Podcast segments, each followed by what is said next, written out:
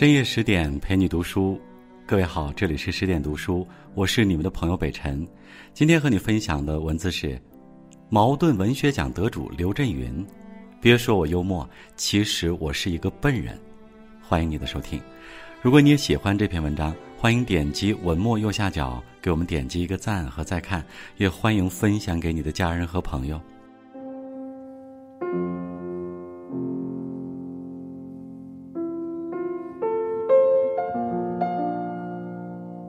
可怜身上衣正单，心忧炭贱怨天寒。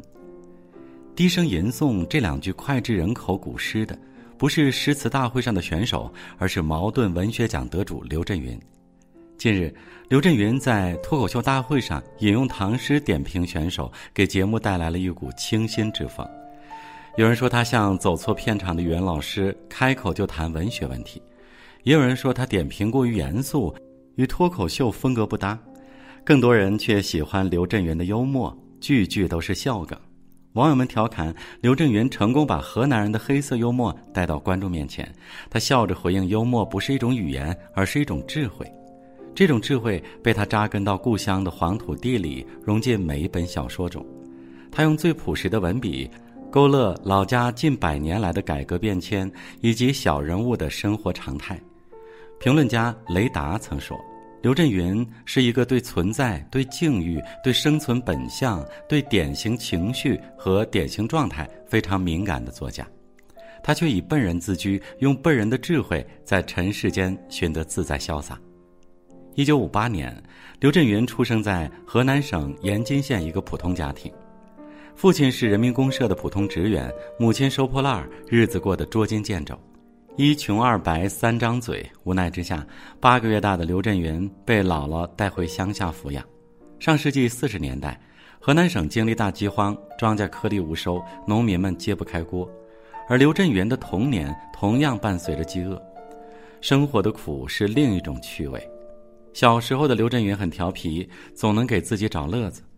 趁着割草间隙，他偷偷摘来玉米和白薯，在田里自制烧烤。等草割完了，土堆里也飘来阵阵香味儿。农闲时，他手里甩着一根枯草，走街串巷，村里剃头的、卖肉的、酿豆腐的小摊贩，个个都认识他是刘家的大小子。小小的他俨然成为村里的名人。乡下土壤贫瘠，却成了刘震云的教育启蒙地。村里开办第一所小学，学费要五块钱，大人们议论纷纷，饭都吃不饱，更别提上学了。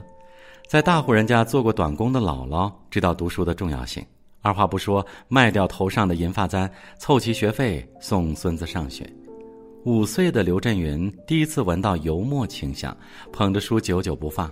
放学回家，他迫不及待放到奶奶鼻子下。乡间明月，祖孙俩坐在小板凳上，借着月光用油皮包书皮儿，一起研究生字。贫穷未曾磨灭他的纯真，也给了他追求快乐的勇气。赶马车的舅舅告诉刘震云，离开家乡，人生才有另外一种可能。年少的刘震云听完，能想到的逃离方式就是参军。比同龄人高大的他，没多久就如愿搭上前往甘肃部队的火车。第一次离家，难免心生忧愁，但部队里能吃饱饭，再浓烈的乡愁也被冲淡了。知名学者许倬云曾说：“即使是清贫的生活，也有直接现实的快乐。童年的记忆里，贫困与温暖相互交织，成为日后最美的时光。黄土地的贫瘠不知何时望到头，那些朴实无华的日子，却是刘震云的人生初体验。内心纯粹的人，越能与生活产生共鸣，从中寻得滋养与快乐。在部队当兵，晚上需要轮流站岗。”夜里的戈壁滩零下三十度，很多人都不愿意去。刘震云却说还行，可以站在路灯下看书。一九七八年复员后的他成为延津一名临时教师，恰逢高考恢复，对未来一片茫然的刘震云决定一搏。备考时间只有两个月，他只好白天上课，晚上就就着小煤油灯复习功课。凭借扎实的功底，刘震云成为当年河南省文科状元，被北京大学中文系录取。再小的选择也能撬动人生这块踏板。二十岁的刘震云未曾想过会在北大舞文弄墨，八十年代的北大中文系常有杰出学者如王瑶、尤国恩等开讲座，耳濡目染之下，系里的同学都梦想成为作家，纷纷提笔写作。刘震云看别人写，自己也跟着写。很快，他的处女作《瓜地一页》发表在杂志《未名湖》上。同期发表的还有史铁生和北岛的作品。瓜地一夜的成功，不仅在他心里种下写作的种子，也奠定他日后关于权力和人性的写作主题。一九八二年大学毕业，刘震云拒绝待遇更好的单位，入职《农民日报》报社，只因在报社当记者可以前往全国各地采访，收集写作素材。然而，当作家并没有想象中容易。初到报社，工作繁忙，刘震云只能利用晚上时间写稿。他常常熬到凌晨两三点才停笔，隔天顶着黑眼圈继续上班。长期下来，整个人变得又黑又瘦。家人心疼，叫他别写。他说：“我写的小说一定会成功，放心吧，一定。”夏天天气炎热，家里买不起风扇，刘震云就穿着松松垮垮的大裤衩，光着膀子一边写稿一边擦汗。日复一日的琢磨，换来的却是一次次退稿。五年下来，退回的手稿堆满两个大箱子。刘震云不在意，文字已经流淌进他的血液，让他始终充满力量，不急不躁。一九八七年，刘震云锋芒初现。那年，他的《塔铺》和《新兵连》发表在《人民文学》，并获得当年的全国优秀短篇小说奖和中篇小说百花奖。比起荣誉，他认为悄悄的做事更加重要。一九九八年，历经八年之久，刘震云出版长篇小说《故乡面》和《花朵》。这部小说被认为是我国世纪之交具有承上启下意义的真正的长篇小说。刘震云的师妹作家迟子建说：“他的毅力和才情令人叹服。”毕淑敏评价刘震云可真了不起，能够写一部这么长的小说。热爱可抵岁月枯燥，莫问前程，只顾低头努力。二零一一年，刘震云终于迎来写作生涯的巅峰时刻。他的小说一句顶一万句，获得第八届茅盾文学奖。多年磨砺，一举成名。他却自嘲：“我没有其他本事，只会写小说。”刘震云擅长刻画底层人物的辛酸和坚持。其实，这又何尝不是在说他自己？从村里到部队，从大学到报社，从默默无闻到扬名海外，他用双脚走出沿津几十里长的土路，走进文学天堂。他知道自己走得很慢，笨的人走路都是慢的。值得庆幸的是，这条路走对了。有人开玩笑说，刘震云的小说里没有圆满的爱情，现实中的他却跟妻子郭建梅携手走过三十多年，恩爱如初。不过，第一次见面，刘震云开口就讲托尔斯泰，可把郭建梅绕晕了。在他的印象里，中文系的人比较漂浮，感情上靠不住。随着两个人的一次次接触，郭建梅对刘震云的印象才有所改变。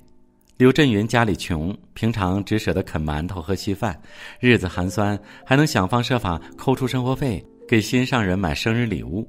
有一次，郭建梅的妈妈生病到北京动手术。上下楼梯不方便，刘震云主动承担背的工作，每次都累得满头大汗，自己咬馒头，却把肉包子给了郭建梅和他的妈妈。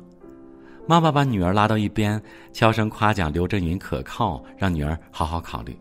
其实郭建梅把一切看在眼里，早就动了心。情投意合，两个人自然走到一起，修成正果。婚后的日子苦中有爱。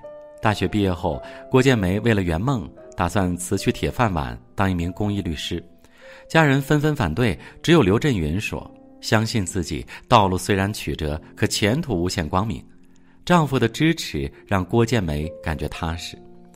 团队组建后，郭建梅凡事亲力亲为，经常忙得焦头烂额。为了缓解妻子的压力，刘震云经常陪着她跑步。后来，郭建梅实在扛不住压力，患上抑郁症，刘震云依然不离不弃。多次寻医无果，爱妻心切的他只好自寻办法。他天天浸泡在图书馆，翻阅大量抑郁症资料，详细记录，并给妻子开了一张快乐处方。每天对着镜子里的自己大笑十分钟，夫妻一起晨跑，每天眺望一次蓝天绿地，每天晚上画一幅山水画，每天听音乐。刘震云亲手写了一句话送给妻子：“你是你的敌人，只有你才能扳倒你；你是你的天使，只有你才能拯救你。”在丈夫的悉心照料下，郭建梅逐渐走出抑郁症。现在，哪怕工作再忙，每年春天，刘震云都会陪妻子去乡间田野，感受大自然的气息，顺便散散心。